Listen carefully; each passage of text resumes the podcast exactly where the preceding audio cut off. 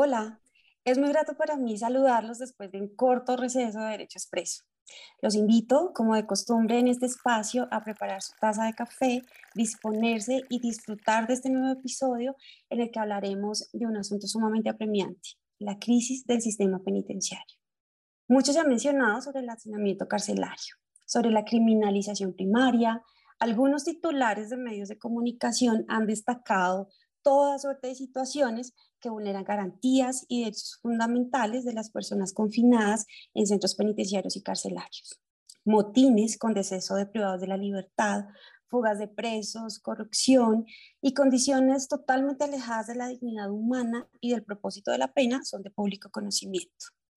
Situación que ha sido objeto de declaratoria de estado de cosas inconstitucional en diferentes momentos por la Corte Constitucional. La más reciente incluyó a las unidades de reacción inmediata, URIs, y estaciones de policía, conminando al gobierno nacional a tomar las acciones tendientes a mitigar y eliminar la vulneración sistemática de derechos humanos de las personas privadas en el país. Pero, ¿cuál es el camino para atender un asunto que está sobrediagnosticado que se ha orientado hacia el populismo punitivo materializado en el incremento de delitos, incremento de penas y creaciones de establecimientos penitenciarios. Naturalmente sin éxito alguno. Es el tema que hoy nos concita y en el que de la manera más sucinta posible analizaremos a continuación. Para ello, tengo el honor de contar el día de hoy con dos profesionales maravillosos la doctora Daniela López y el doctor Diego Larte, a quienes agradezco por aceptar la invitación a este episodio de Derecho Expreso, unos invitados absolutamente calificados en el tema que hoy nos ocupa. Su preparación académica y trayectoria profesional no pueden estar más acordes con el tema que pretendemos dilucidar. Doy la bienvenida a la doctora Laura Daniela López, abogada, especialista en sistema penal acusatorio, exfuncionaria de la Oficina de Asuntos Disciplinarios del Comité de Evaluación del Tratamiento Penitenciario de la Cárcel Distrital de Bogotá, ha adelantado cursos en materia de sistema penitenciario y ejecución penal en la Organización Mexicana Asilegal.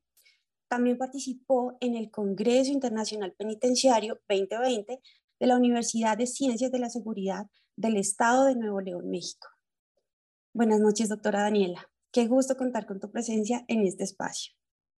Buenas noches, Adriana. Buenas noches, Diego. Les agradezco muchísimo este espacio que nos brinda del día de hoy. Gracias, doctora.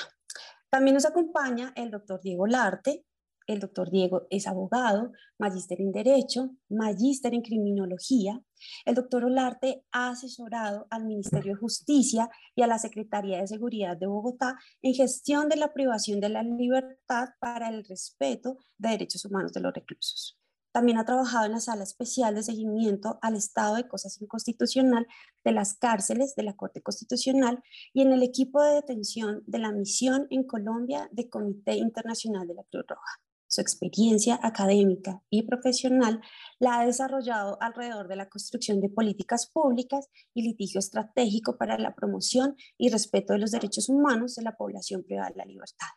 Doctor Diego, bienvenido a Derecho Expreso. Adriana y Daniela, buenas noches. Gracias por la invitación. Gracias a ti por aceptarla. Demos inicio entonces, doctores. Frente a esta situación que se ha prolongado en el tiempo, ya estamos hablando de décadas, situación que está sobrediagnosticada, que crece exponencialmente y que se extendió a lugares que no cumplen con los requerimientos de infraestructura, con acceso al sistema de salud, con opciones de estudio y de trabajo, entre otros. Panorama actual de las URIs y estaciones de policía que actualmente cuentan con un hacinamiento de más del 200% de la capacidad en celdas. ¿Cuál es la razón? para no incluir la crisis penitenciaria en la agenda del gobierno nacional? ¿Por qué no hay voluntad política y por qué no se cumplen los exhortos de la Corte Constitucional? Doctora Daniela, yo voy a cumplir una suerte de moderadora, entonces iniciemos por usted. considero que el sistema penitenciario forma parte de la política criminal, esta última entendida como la respuesta que adopta el Estado frente a las conductas consideradas reprochables por la ley penal las cuales generan un perjuicio social y afectan los derechos de los residentes del territorio nacional. Como tal, deben estar orientadas principalmente a acciones preventivas. Esto entendido como prevención primaria que integre y articule políticas de atención social integral, no solamente para la persona privada de la libertad, sino para el resto de la sociedad. Entonces, en este entendido, considero que la, la falta de compromiso de parte del Estado se evidencia ampliamente en cuanto a la, a la implementación de estrategias serias que protejan y que aborden la delincuencia como un factor social desde la prevención y no desde la sanción. Considero que esta es la principal razón por la cual se sigue aumentando la crisis penitenciaria y se siguen formulando una serie de soluciones que no, no cumplen como tal con, con ese fin eh, social y con ese fin de protección y, y esa mirada integral que se le debe dar a la situación. Gracias, doctora Daniela. Que, por su parte, ¿qué opina, doctor Diego? Adriana, gracias. Mm, yo siento que alguien leía, hace pocos días que el delincuente, en, en, en la escala social, el delincuente se ubica en el último escalafón, incluso por debajo de, de personas o grupos que cometen delitos masivos, ¿no? Eh, piénsate que para ciertas conductas se ofrece la justicia transicional como para, para, para buscar pasar la página de, de, graves atrocidades, pero en cambio para el delincuente, llámalo por populismo punitivo o, o llámalo por lo que espera la sociedad, e, es, es un castigo severo. Eh, y en esa medida vemos como hay un clamor permanente por la cárcel como respuesta social a tantos problemas públicos y también, si te das cuenta, el derecho penal por eso se ubica quizás, quizás la rama del derecho más pública, es decir, que más cercana a la ciudadanía. Eso por un lado. Por, por, otro lado, piensa cuando, cuando haces la pregunta de por qué, por qué no hace parte de la agenda más urgente de, de, la administración nacional o administraciones locales, yo creo que tiene que ver con que, entre comillas, es una inversión que no genera retorno. Piénsate que invertir en educación, en salud, pues digamos, tiene unos beneficios sociales que son incalculables, pero en cambio invertir en la prisión o más bien en el, en el, sistema penitenciario, como lo estamos planteando, pues prima facie no parece que existiera un retorno social valioso o cuantioso y en esa, desde esa perspectiva parece para algunos, seguramente para, para, para, la hacienda pública parece que es poner la, los dineros en, en, un lugar que no van a poder recuperar. Lo anterior, pues sin perjuicio de que esa posición es criticable, ¿no? Es decir, cuán más valioso no será que, que, una persona que ha delinquido pueda resocializarse y, y, y no vuelva a cometer delitos. Eso, eso, eso es un valor eh, que le interesa completamente a la ciudadanía, pero yo creo que nos ha faltado traducir esos mensajes a la, a, a la opinión pública de manera clara o de manera asertiva para que de algún modo se asiente esa idea y, y, y se vea la inversión en la cárcel como una inversión que merece la pena desde el punto de vista estatal. Totalmente de acuerdo, doctor Diego. Yo considero que eh, es una posición a todas luces populista y que se aleja de ser la respuesta a la solución de la crisis carcelaria. Ustedes que son conocedores de la materia, ¿creen que una posible solución sí sea la creación de más establecimientos penitenciarios y carcelarios? Doctora Daniela. Adriana, esta es una pregunta bien interesante porque es una discusión que se viene planteando hace más de una década, dos décadas, creo yo. Y, es, y está la, la, la tensión que se ha sentado en, en esas fórmulas de establecer, de, de crear nuevos establecimientos, pero a la par aumentar el quantum punitivo, eh, disminuir o limitar más bien el acceso a los beneficios preliberacionales y, y una serie de, de medidas que se, que se han tomado a lo largo de los años, lo cual solamente van dirigidas al castigo, a, las, a la sanción y a la prisionalización como una respuesta a la criminalidad. Pero hemos olvidado todas estas figuras que de hecho están establecidas dentro de la ley. Una de ellas, la justicia restaurativa, que establece la importancia de formar y capacitar personas que dirijan la reconstrucción y, la... El tejido social. sí, la reconstrucción y, y, como, y como tal, esa, ese acercamiento de la persona que ha sido alejada de la sociedad porque ha cometido una conducta reprochable para que esta persona se enmiende sus errores, no solamente los enmienda, sino que también se reconcilie con el tejido social, se, se reconcilie y pueda volver a su núcleo familiar, a su comunidad, de forma exitosa, a ser una persona productiva, pero no productiva desde lo material, no productiva desde necesariamente desde la, la producción que se, que se entiende actualmente, sino desde cuánto le aporto yo como persona a la, a la sociedad, a, mi comunidad y a mi núcleo familiar. Entonces yo creo que la solución definitivamente no es la creación de más establecimientos, sino una reforma estructural y una reforma, una reforma seria y una reforma que no incluya medidas populistas como las que ya mencioné. Doctor Diego, su postura. Adriana, esa pregunta es muy difícil. En el 98, con la declaratoria del primer estado de cosa inconstitucional de cárceles, se construyeron, digamos, la respuesta estatal fue construir 30.000 cupos carcelarios gracias a la financiación norteamericana. El Plan Colombia básicamente contribuyó enormemente a, a, construir estos cupos. Y la respuesta es que 15 años después se volvió a declarar un nuevo estado de cosas inconstitucional. El hacinamiento aumentó, pero no solo aumentó, sino asimismo aumentaron el, número de personas privadas de la libertad. Ah, tienes que tener en cuenta que en, esos mismos años fue la, llegada del nuevo sistema penal acusatorio y posiblemente eso también de algún modo haya, contribuido al aumento, al aumento de población privada de la libertad. Mm, lo cierto es que si uno, digamos, si, si, si uno mira esas cifras, la respuesta intuitiva es que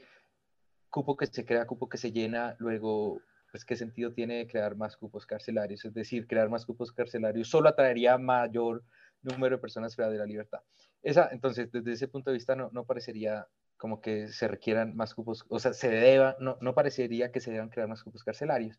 Sin embargo, pues, digamos, para ser más, más difícil la, la, la pregunta es,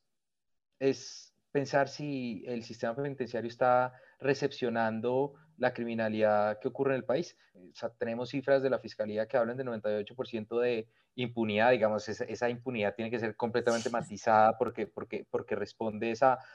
digamos, que solo un 2% de, lo, de las noticias criminales llega, llegan a, a condenas, mmm, lo cual no quiere decir entonces que las, el 100% de las noticias criminales sean efectivamente delitos, etc. Pero pues,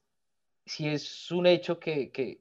el sistema penitenciario es aparentemente muy pequeño para, para toda la criminalidad que ocurre cotidianamente en las ciudades, en, los, en, el, en general en, en, el territorio colombiano. Dicho lo anterior, saber si el, entonces el sistema penitenciario es suficiente o no, pues, pues es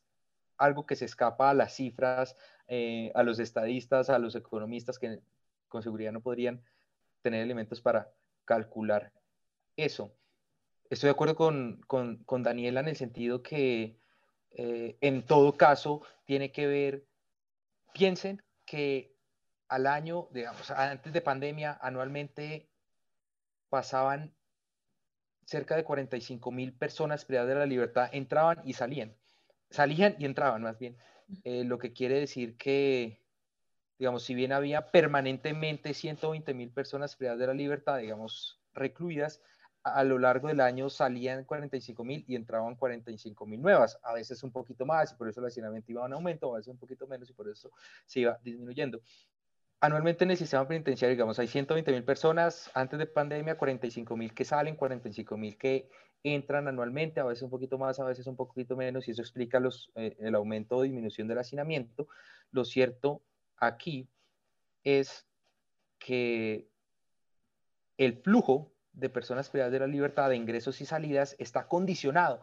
a cuál es la prolongación en el tiempo que tienen las personas privadas de la libertad, es decir, cuál es lo que decía Daniela, cuál es el quantum punitivo, si la pena es larga o corta, eso va a determinar el flujo de personas privadas de la libertad. Si es corta, pues evidentemente al final del año las cuentas van a hacer que hay una reducción del hacinamiento y, si, y, entre más se prolongue, digamos, si se mantiene igual o se, o se, aumentan las penas, pues eso va a hacer que se impacte negativamente el flujo y, y de, de, de de la libertad y a final de año haya una respuesta, como conclusión, haya un aumento del hacinamiento. Entonces, claro que tiene que ver con cuál es la respuesta punitiva que le estamos dando a los delitos, es decir, estamos, si, si nos interesa aumentar aumentar, aumentar, perdón, aumentar penas o crear nuevos delitos, pues eso impacta negativamente en el hacinamiento. Eso, pues, digamos,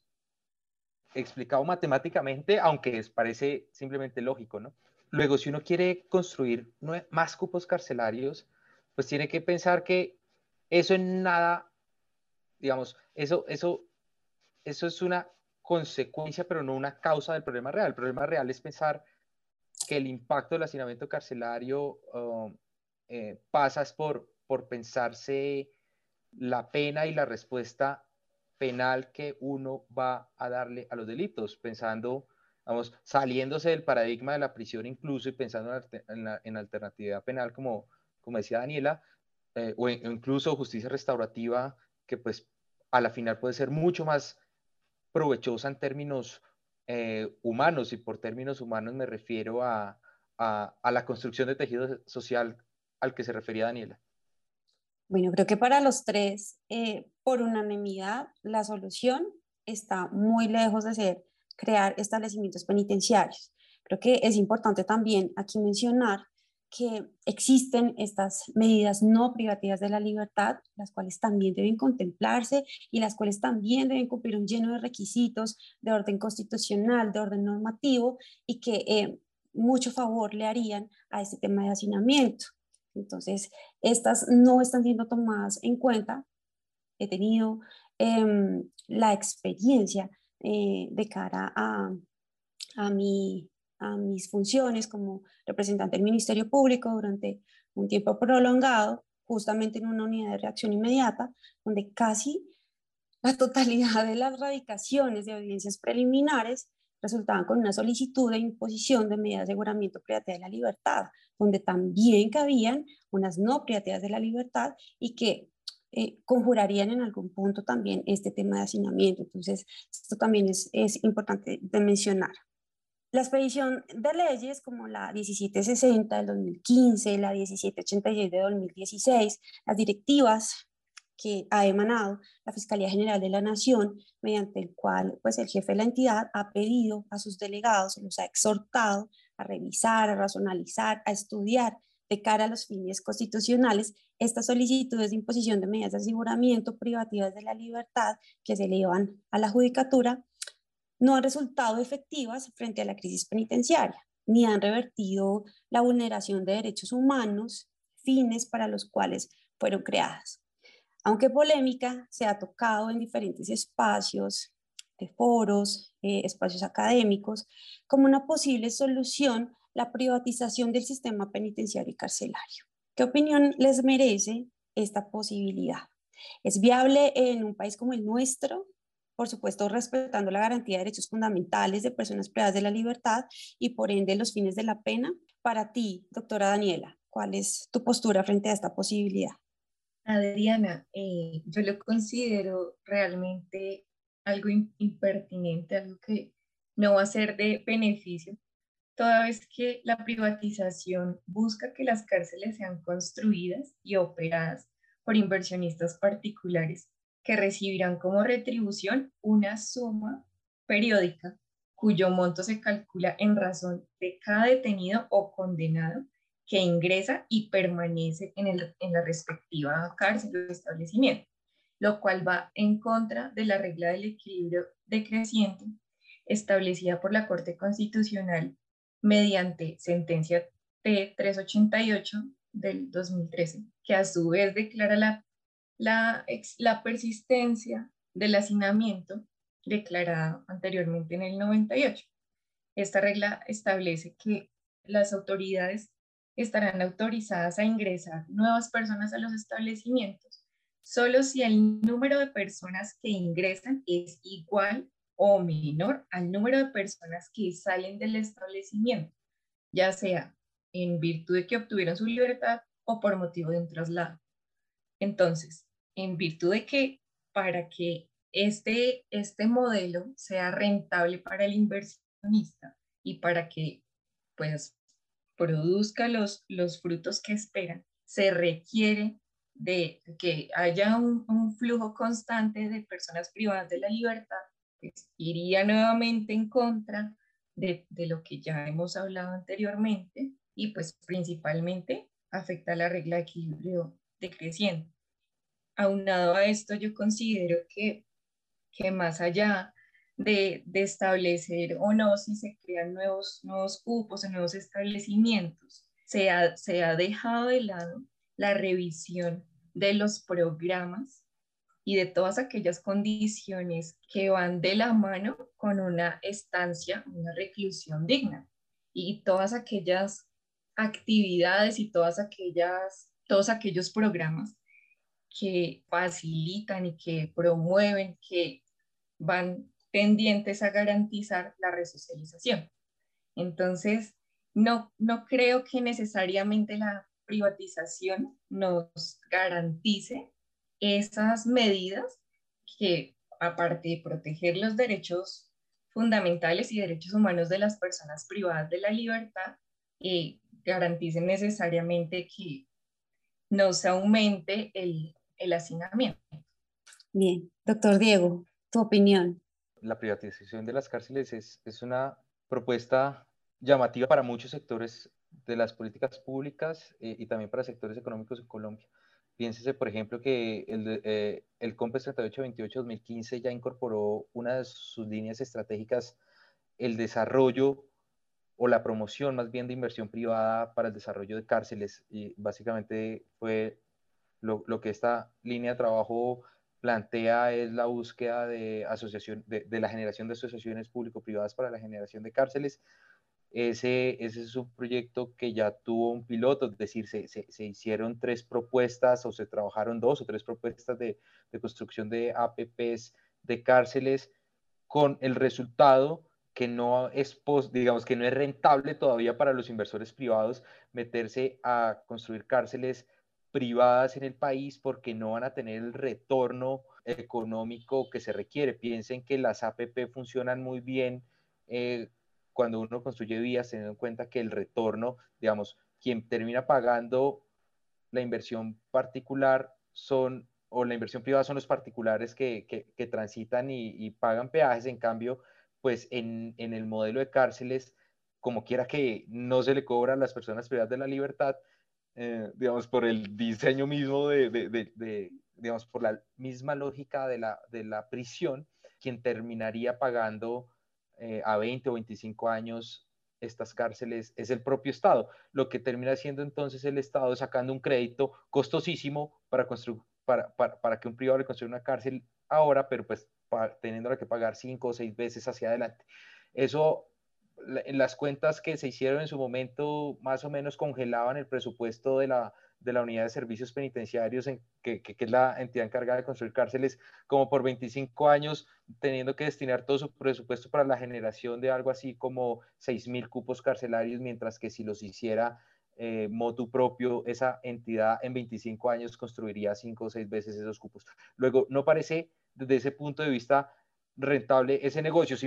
digamos, y comparto plenamente las, las, las perspectivas que Daniela ha planteado sobre la dificultad, mejor dicho, lo problemático que resulta desde el punto de vista ético, creo yo, eh, hacer que privados, que particulares eh, se lucren o busquen rentabilidad a partir de, de, de, lo que es el dolor que causa la prisión misma. Es decir, es un tema también de, de, sobre, de, poner una balanza a la dignidad humana de los reclusos y cómo y cuán problemático resulta que, particulares se lucren a partir de esto. Piénsense además que una de las medidas ejecutivas que tomó Biden recién posesionado como, como presidente en los Estados Unidos fue firmar una orden ejecutiva que propone que para el término de su gobierno va a cerrar y si no iniciar el cierre de las cárceles privadas en los Estados Unidos porque justamente por este problema ético que, que, que, planteaba Daniela y que, yo aquí reitero. Eso por un lado. Por otro lado, ténganse, digamos, no hay que perder de vista que la ley de seguridad ciudadana que, que sancionó en diciembre o en enero el presidente Duque trae un articulito por allá, uno de sus últimos artículos, que exige que las entidades territoriales que deban construir cárceles pueden hacerlas y operarlas bajo esquemas particulares, es decir, contratando a privados eh, expertos en seguridad y vigilancia para que construyan y operen estas cárceles. Eso creo que también es problemático porque,